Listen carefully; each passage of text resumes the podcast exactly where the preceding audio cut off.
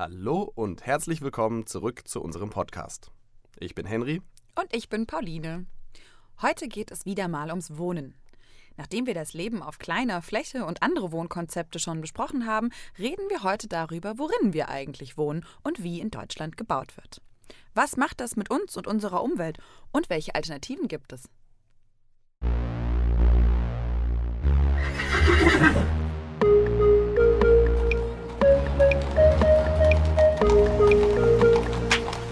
Ponys in der Tiefgarage.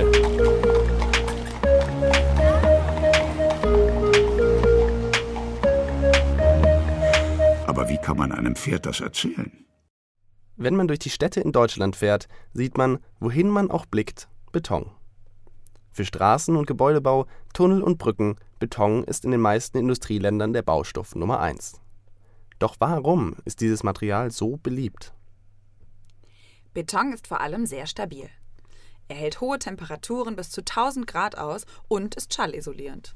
Neben Kies, Sand und Wasser enthält Beton auch Zement. Dieser bringt Beton dazu, selbst unter Wasser hart zu werden.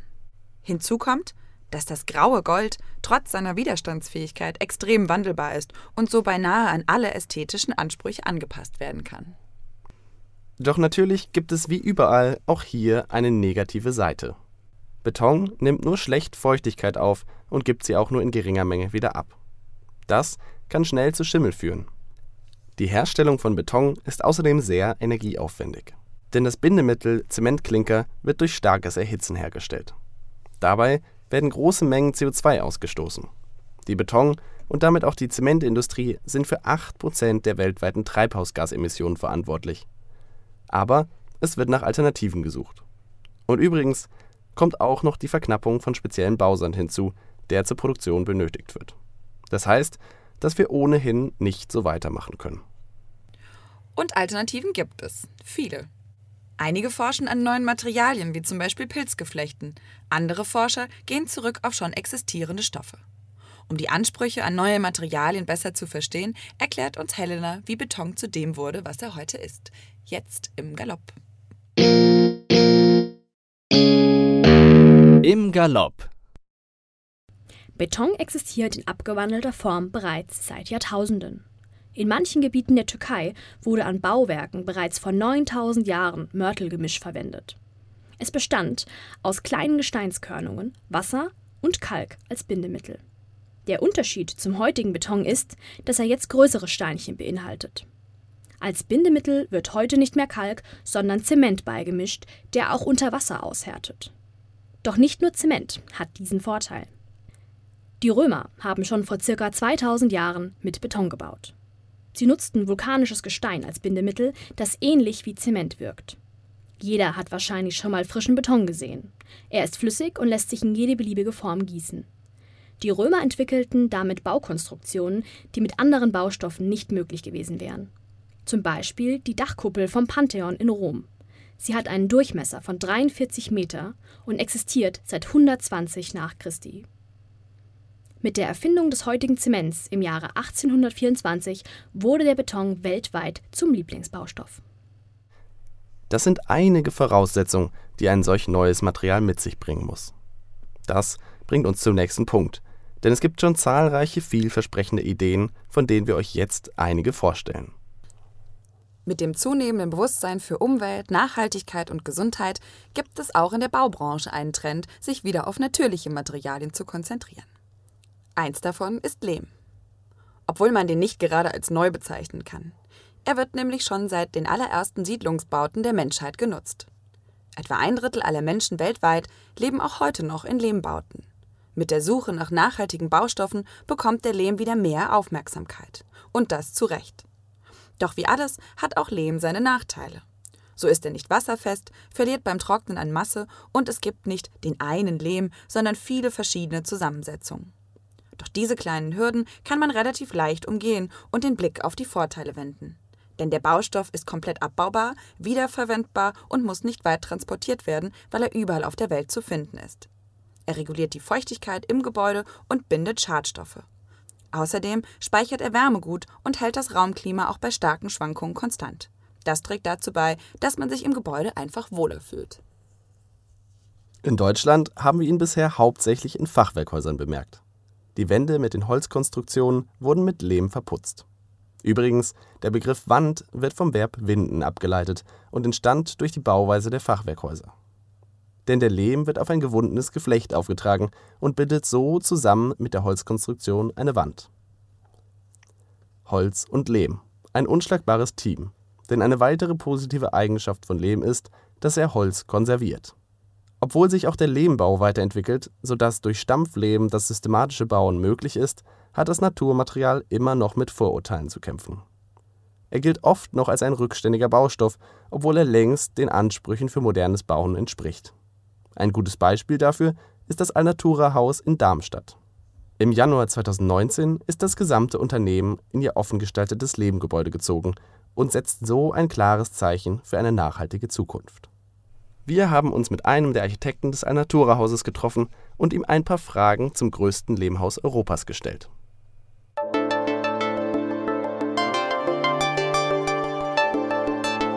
Im Gespräch. Wer sind Sie und was machen Sie genau? Ja, mein Name ist Martin Haas. Ich bin Architekt und äh, Stadtplaner und lebe in Stuttgart und unterrichte an den Hochschulen in Philadelphia und äh, Sassari in Italien. Wie kann Architektur das soziale Miteinander beeinflussen? Architektur, das äh, sind ja die Räume, in denen wir uns aufhalten und begegnen. Und äh, die Qualität der Räume beeinflusst auch die Qualität der Begegnung. Und äh, der Sozialaustausch findet in positiv besetzten Räumen mit einem schönen Ausblick, einem guten Bezug zur Natur, mit einer äh, schönen Tageslichtsituation, mit einer guten Akustik natürlich so viel besser statt als in einem Kellerraum ohne Licht und äh, ohne Frischluft. Und äh, das sind ganz grundsätzliche Qualitätsansprüche, die wir an unsere Lebensumgebung stellen, die die Architektur liefert. Was für eine Atmosphäre wollten Sie mit dem Alnatura-Gebäude schaffen? Das Gebäude sollte erstmal offen, einladend, natürlich, klar und ressourcenschonend und äh, ehrlich äh, die Menschen ähm, begrüßen, die dort arbeiten und die zu Gast bei Alnatura sind.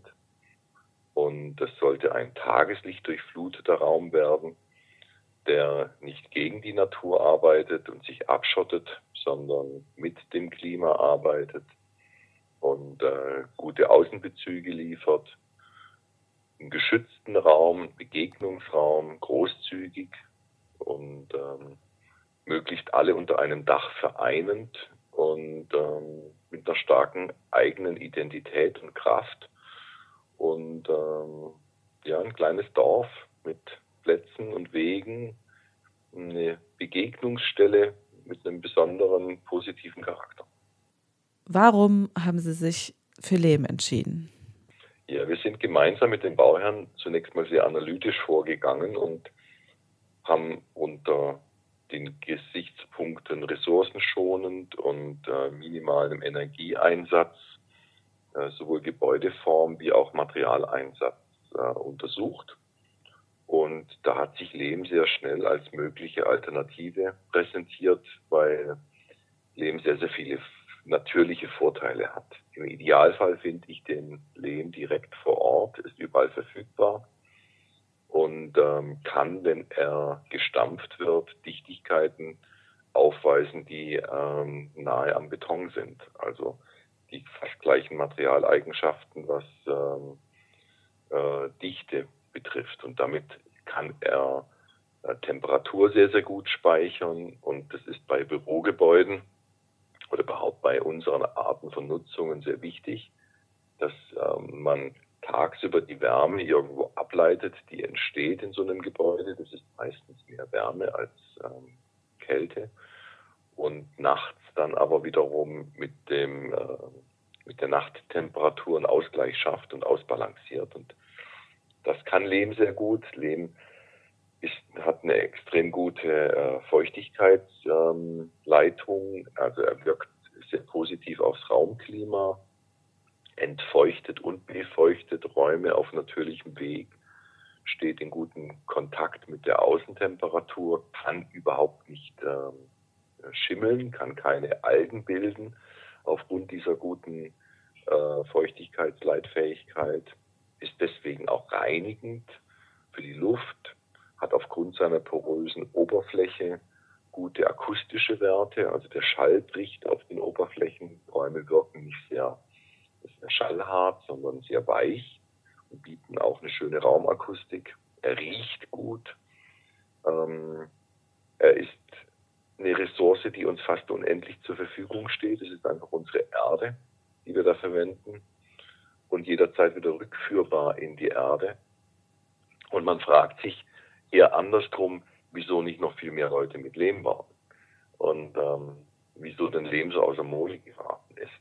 Weil Lehm hat in vielen Bereichen einfach so viele Vorteile und unter diesem Gesichtspunkt ganzheitlicher Nachhaltigkeit ist es ein extrem guter Baustoff. Was für Bedenken gab es bezüglich des Lehmbaus? Ja, die vordergründigsten Bedenken sind natürlich die Dauerhaftigkeit. Ähm, Lehm äh, ist ja anfällig gegen äh, Wasser, also Spritzwasser, Regen und äh, erodiert.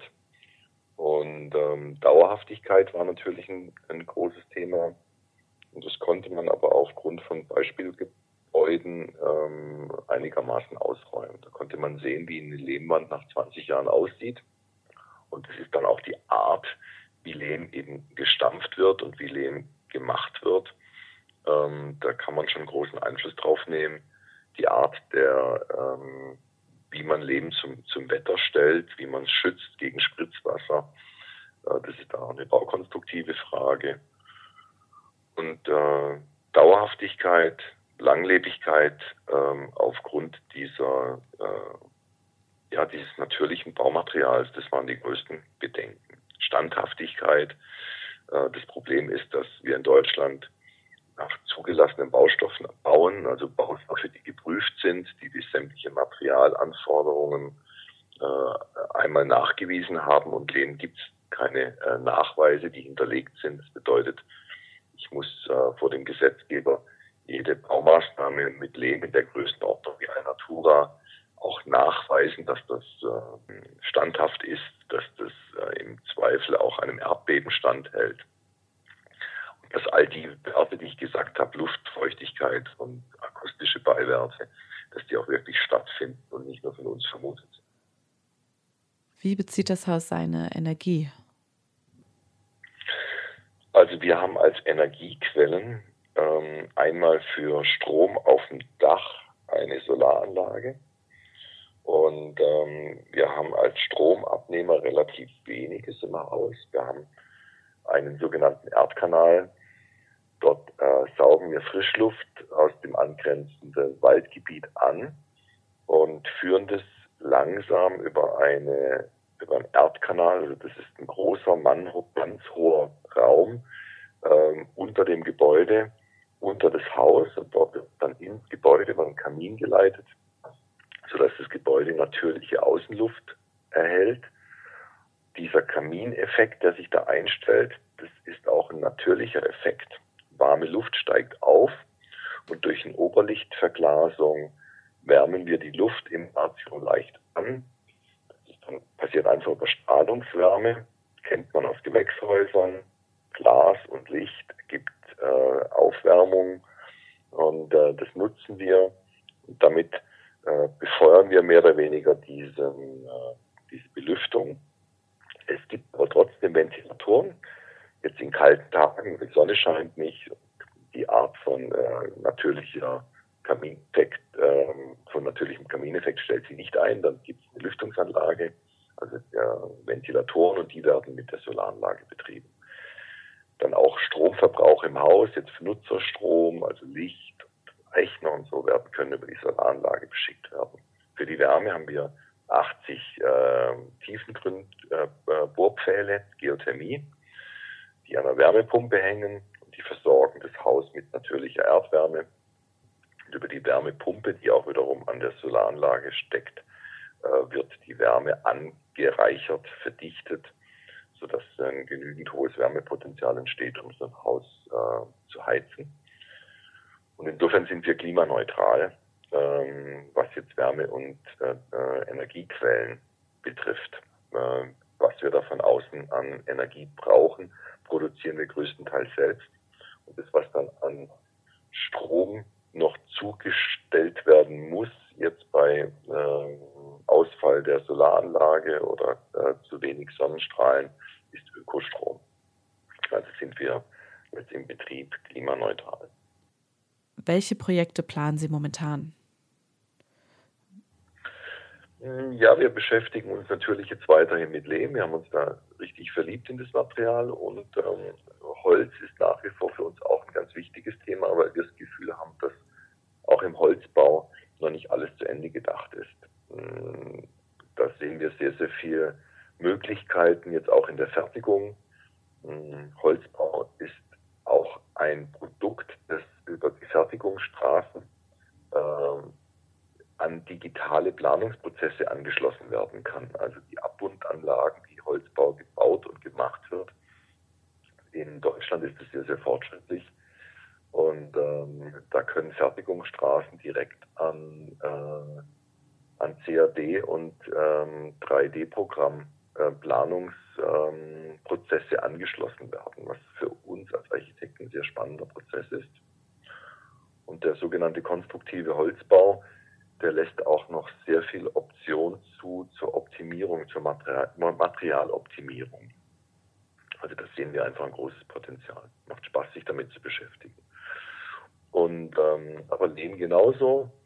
Und ähm, es ist die große Frage, die uns alle, glaube ich, in der Architekturwelt beschäftigt, äh, wie wir natürliche Baumaterialien noch stärker in diese industriell geprägte Baukultur in Deutschland einbringen können. Ähm, wir planen gerade im Besucherzentrum für die Firma Rapunzel in Legau ein äh, Stammflehmhotel in Frankfurt und ein ähm, Gesundhaus am Schliersee in Bayern und eine Umnutzung eines Kasernengeländes in Mannheim zu Wohnraum.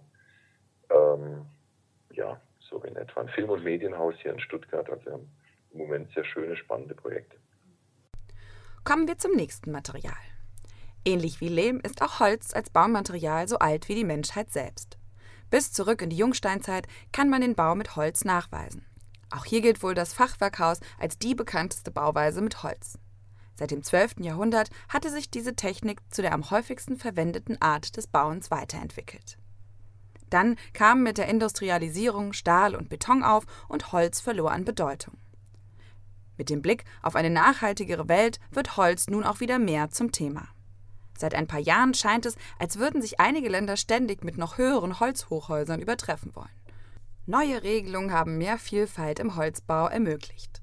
In der norwegischen Stadt Bergen entstand im Jahr 2017 so bereits ein 14-geschossiges Hochhaus und ein Studentenwohnheim in Vancouver mit ganzen 18 Geschossen. In Wien wurde im letzten Jahr ein weiteres imposantes Hochhaus vorgestellt. Mit einer Höhe von 84 Metern und 24 Stockwerken ist das Hoho das bisher höchste Hochhaus aus Holz der Welt. Hier soll aber noch lange nicht Schluss sein. In Tokio plant man gerade an einem Hochhaus, das ganze 350 Meter in den Himmel ragen soll. Das bisher höchste Hochhaus aus Holz in Deutschland steht in Heilbronn und wurde 2019 im Rahmen der Bundesgartenschau gebaut. Es hat mit 34 Metern Höhe zehn Stockwerke, in denen verschiedene Wohnkonzepte untergebracht sind und modellartig getestet werden. Ein überwältigender Pluspunkt ist, dass Holz CO2 aus der Atmosphäre zieht und das über seine gesamte Wachstumsdauer hinweg. So ist das Bauen mit Holz eine Bauweise, bei der CO2 im Gebäude eingespeichert wird. Wenn über Gebäude aus Holz gesprochen wird, kommt irgendwann auch die Sorge um den Brandschutz auf. Natürlich liegt es nahe, dass Holzhäuser im Brandfall besonders gefährlich sind. Doch das ist ein Irrtum. Jeder, der schon einmal an einem Lagerfeuer saß, konnte beobachten, dass zunächst das Holz zwar von außen verkohlt, es aber dann noch lange braucht, bis das gesamte Stück verbrannt ist. So verhält es sich auch bei Gebäuden. Manchmal ist das sogenannte Abflammen des Holzes sogar eine gewollte Maßnahme. Nicht nur, dass es dem Haus einen ganz eigenen Look gibt, es schützt auch vor Schädlingen und ist eine natürliche Dämmung, weil die Harze im Holz an die Oberfläche treten und so einen natürlichen Schutz bieten. Und auch die Technologie macht einiges möglich. Ganz nach dem Spruch aus alt macht neu wurde ein Material aus Holz entwickelt, der den Baustoff in seiner bisherigen Stabilität um das Zehnfache übertrifft. Dies ist möglich, indem man das Material in seine Einzelbestandteile zerlegt. Das Lignin, welches die Härte beeinflusst, wird entfernt und durch starken Druck wird eine höhere Dichte erzielt. Es sieht so aus, als wäre das Holz auf jeden Fall für die Zukunft im Häuserbau eingeplant. Allerdings gibt es auch andere Meinungen.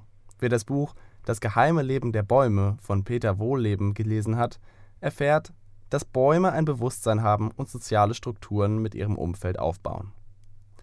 Ein möglicher Grund, den Konsum mit Holz doch noch einmal gründlich zu überdenken. Vielleicht werden wir also im Jahr 2050 das Bauen mit Holz als No-Go ansehen. Die Technologie bietet aber auch noch andere Möglichkeiten. So entwickeln Forscher am MIT in den USA ein Supermaterial aus dem 3D-Drucker, das leichter als Plastik und zehnmal härter als Stahl sein soll.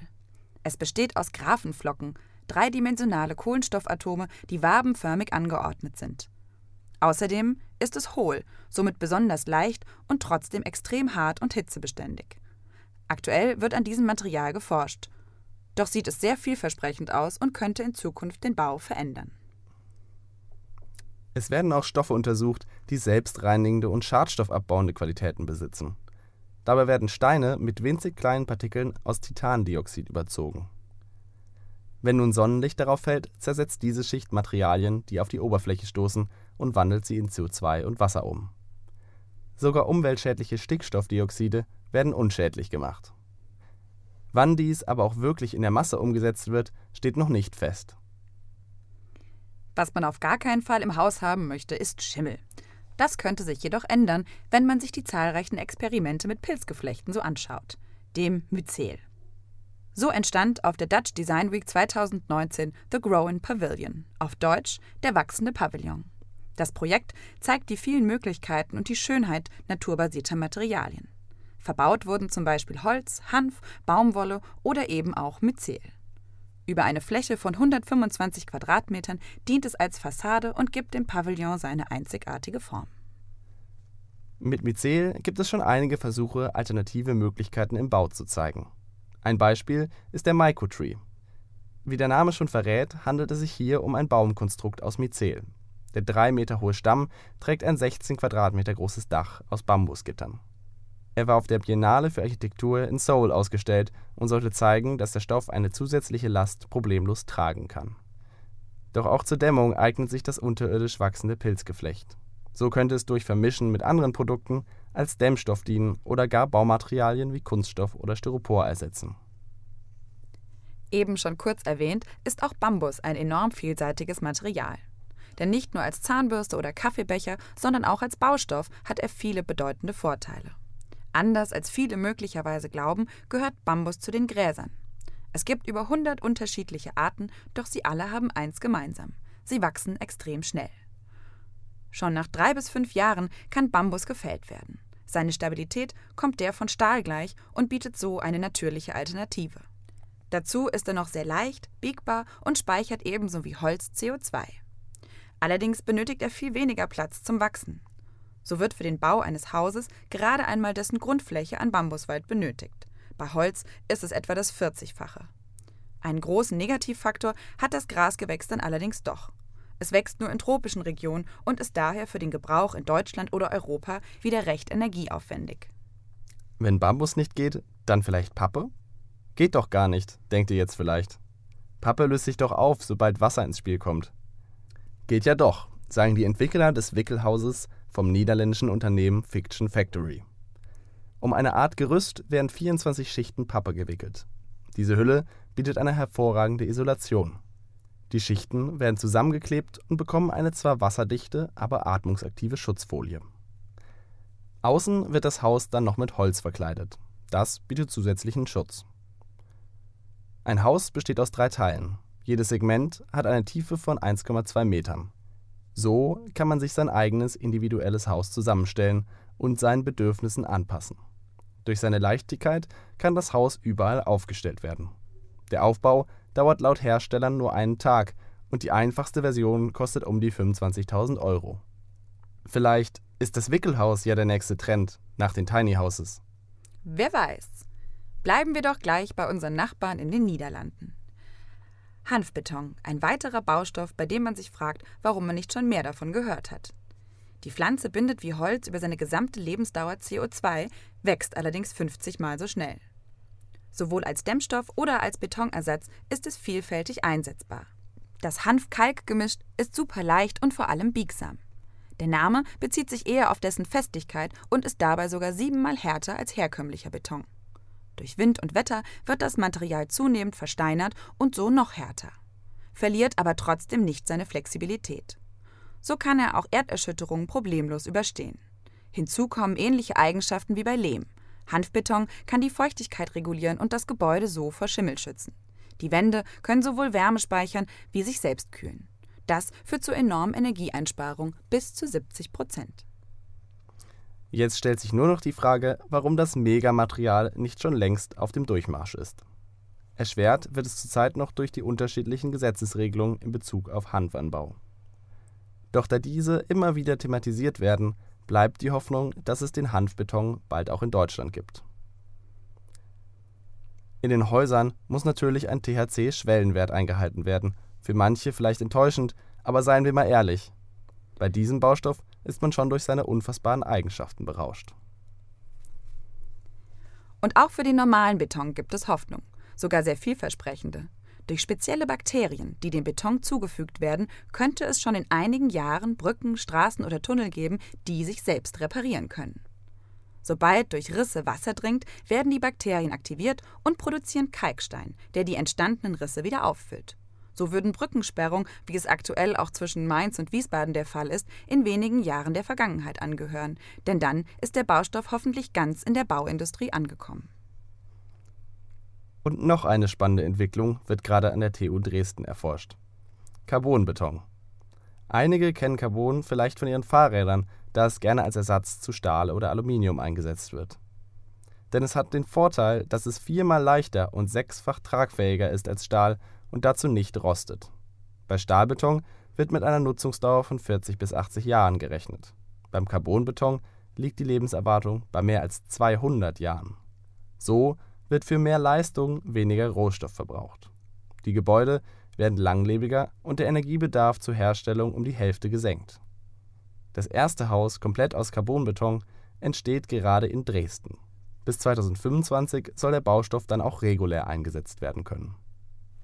Wenn das nicht Entwicklungen sind, die einen gerne in die Zukunft blicken lassen. Und dabei waren das noch längst nicht alle. Anscheinend ist der Gedanke der Nachhaltigkeit bereits in der Baubranche angekommen. Bleibt nur zu hoffen, dass tolle Ideen nicht durch unnötige bürokratische Hürden erschwert werden.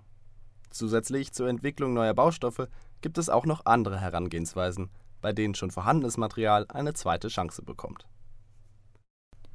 Für manche etwas ungewöhnlich, aber mit dem Blick auf das wachsende Müllproblem ein doch naheliegender Gedanke sind Recyclinghäuser. Bisher eher als Öko-Hippie-Häuser abgestempelt, lohnt es sich vielleicht doch noch mal genauer hinzuschauen. Der amerikanische Architekt Michael Reynolds fing nach seinem Studium in den 70er Jahren an, Häuser aus Müll zu bauen. Das Ziel war, möglichst wenig Energie zu verbrauchen, sowohl beim Bau wie auch später beim Wohnen. So entstanden bisher schon mehr als 1000 sogenannte Earthships, die sich die Natur zunutze machen und ein autarkes Leben ermöglichen. Als Basis dienen alte Autoreifen, die mit Erde gefüllt sind. Sie tragen die Last und speichern gleichzeitig Wärme. Zur Sonnenseite entsteht eine Glasfront, die auch als Gewächshaus dienen soll. Der Grundgedanke ist, unabhängig von externen Energiequellen zu leben, nur Sonnen- und Windenergie zu nutzen und Wasser eigenständig wieder aufzubereiten. So kommt das Earthship einem Nullenergiehaus gleich. Eine weitere Art, mit dem angehäuften Müll umzugehen, ist Urban Mining. Das bedeutet, dass die Stadt selbst als Rohstoffquelle dient. Man könnte die Stahlträger aus einem leerstehenden Gebäude zum Beispiel für den Bau einer neuen Grundschule verwenden. Denn Müll von gestern ist das Kapital von morgen. Nach dem Bundesumweltamt liegen in Deutschland mittlerweile mehr Rohstoffe auf den Mülldeponien, als noch in natürlichen Vorkommen vorhanden sind. 50 Milliarden Tonnen Baustoffe sind weltweit in Gebäuden, Straßen, Brücken oder anderen Bauten deponiert. Um diese erneut nutzen zu können, muss eine Kreislaufwirtschaft entstehen So hat ein Architekturbüro, mal wieder aus den Niederlanden, 2012 die Harvest Map veröffentlicht. Ein Online-Verzeichnis für Restmaterialien.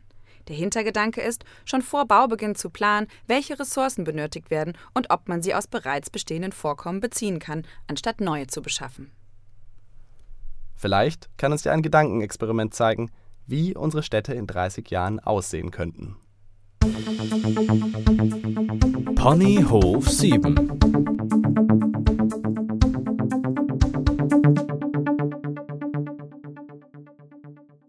Mal wieder ist es ein herrlicher Frühlingstag. Ich lege mich ins Gras und höre den morgendlichen Geräuschen zu. Vögel, die ihre Nester in der grünen Häuserfassade bauen, Bienengesumme, das langsam stärker werdende Getuschel der Menschen auf der Straße unter mir. Ich wohne auf dem ersten Hochhaus in Mainz, das komplett aus Holz gebaut wurde. Von hier aus habe ich einen wunderbaren Blick auf den Stadtteil Mainz und Rhein. Seit 30 Jahren lebe ich jetzt hier und es hat sich vieles verändert. Mit einem letzten Atemzug erhebe ich mich von der Dachwiese und gehe zurück zu meinem Haus. Wir wohnen hier oben zu zehnt in vier Wickelhauses und sechs Containerhäusern. Damit sie bei Sturm nicht wegfliegen, sind sie mit dem Hochhaus verankert. Genau das mag ich besonders am Leben im Wickelhaus. Wir sind nicht mehr so sehr von der Natur isoliert wie früher. Heute bekomme ich jede kleine Veränderung mit. Jeden Tag fahre ich mit dem Ultron, ein Zug, der durch eine Tube über der Stadt geschossen wird, ins Zentrum zur Arbeit. Mainz, Wiesbaden, Frankfurt, Offenbach und einige kleinere Städte sind zu einer Riesenstadt zusammengewachsen. Beim Einsteigen sehe ich noch kurz den Dom. Der Marktplatz und der Dom haben sich nicht sehr verändert. Häuser mit historischem Wert werden möglichst originalgetreu erhalten. Doch wenn es gar nicht mehr geht, werden die brüchigen Materialien durch nachhaltigere und pflegeleichtere Werkstoffe ersetzt. Meistens durch Hanfbeton, Carbon oder selbstheilenden Beton – mit einem dumpfen Gefühl im Bauch geht es los durch die Tube. Die Stadt vor dem Fenster verschwimmt und wird zu vibrierenden Farbflüssen. Ich wende meinen Blick ab. Bei dieser Geschwindigkeit wird mir immer schlecht. Nach wenigen Minuten sind wir da. Ich laufe los Richtung Büro. Seit es keine Autos mehr in den Städten gibt, laufe ich richtig gerne. Dabei kann ich mir die Vielfalt der Stadt anschauen und werde immer wieder davon inspiriert. Das Stadtbild wird nun von Lehm, Holz oder Recyclinghäusern geprägt und immer wieder entdeckt man Tiny Houses, die entweder gleich als ganze Siedlung aufgestellt wurden oder vereinzelt in ungenutzten Ecken plötzlich auftauchen. Ich weiß noch, wie ich für ein Semesterprojekt über alternative Bauweisen recherchieren musste. Wie viel sich seitdem verändert hat. Damals habe ich auch über Assemble, ein junges Architekturunternehmen aus Großbritannien, gelesen, das anders als es damals noch üblich war, vor allem das soziale Mit- und Füreinander ins Zentrum ihrer Aufträge gestellt hat. Nie hätte ich gedacht, dass sie zum Vorbild für eine ganze zukünftige Generation werden würden. Ich biege um die Ecke durch den Park, vorbei an grasenden Schafen, Eseln und Einhörnern. Moment, Einhörnern? Die gibt es auch heute noch nicht. Hier kann was nicht stimmen. Rums. Ich fahre aus dem Schlaf. Mal wieder ist ein paar Straßen weiter ein Gebäude eingekracht. Nichts Besonderes. Ich blicke aus dem Fenster. Eigentlich sollte heute die Sonne scheinen, doch durch die dicke Schicht aus Smog kommt sie wohl nicht an. Mit einem schweren Seufzer und einem letzten Blick auf die graue Stadt, in die ich jetzt eintauchen muss, drehe ich mich um. Es hätte alles so schön sein können.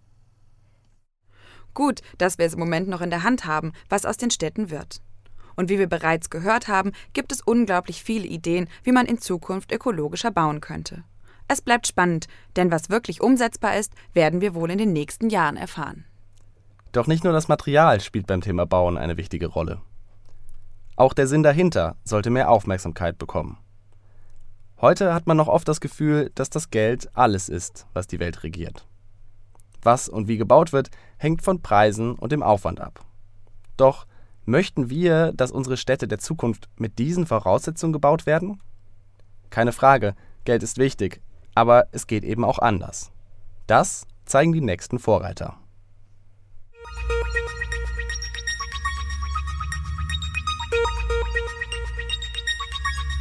Die Vorreiter. Der chilenische Architekt Alejandro Aravena hat für ein Sozialbauprojekt einfach halbe Häuser gebaut.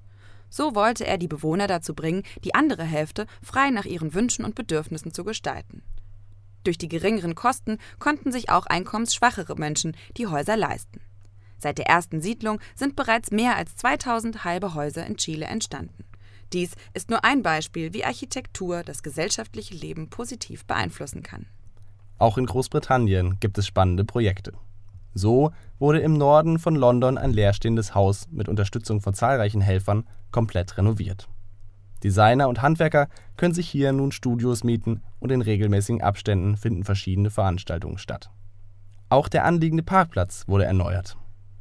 Acht kleine Holzhütten wurden aufgestellt und bieten Start-ups und Künstlern auf zwei Stockwerken Platz, ihre Ware auszustellen. Am Ende des Hofes steht ein alter Doppeldeckerbus, der zum Café umgebaut wurde. Also ein inspirierendes gemeinschaftliches Projekt, das das Miteinander stärkt.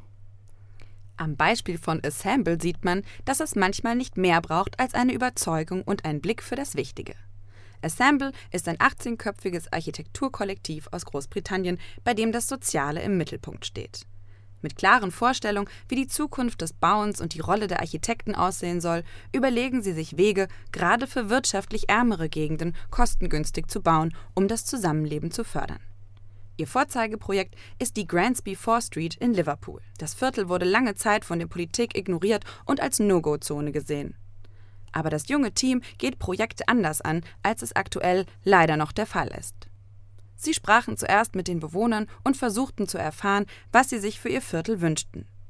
Eigentlich eine nicht so außergewöhnliche Idee. Doch dabei bleibt es bei den Projekten von Assemble nicht. Die Menschen in der Straße werden komplett in den Prozess mit eingebunden und hatten so die Zukunft ihres Viertels selbst in der Hand. Zusätzlich bekamen sie gezeigt, wie man Möbel baut oder mit Holz arbeitet. Auch nach Ende der Bauarbeiten führen die Anwohner die Workshops und Kurse weiter und produzieren zum Beispiel Fliesen, die im ganzen Land verkauft werden.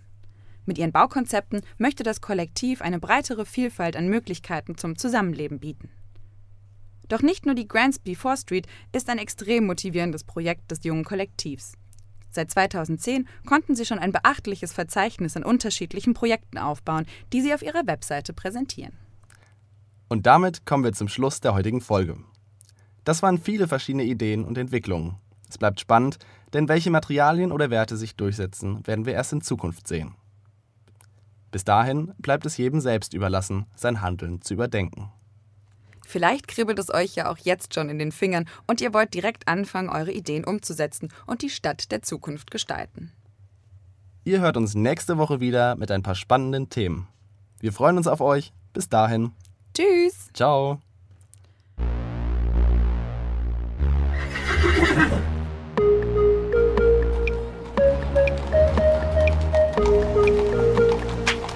Ponys in der Tiefgarage.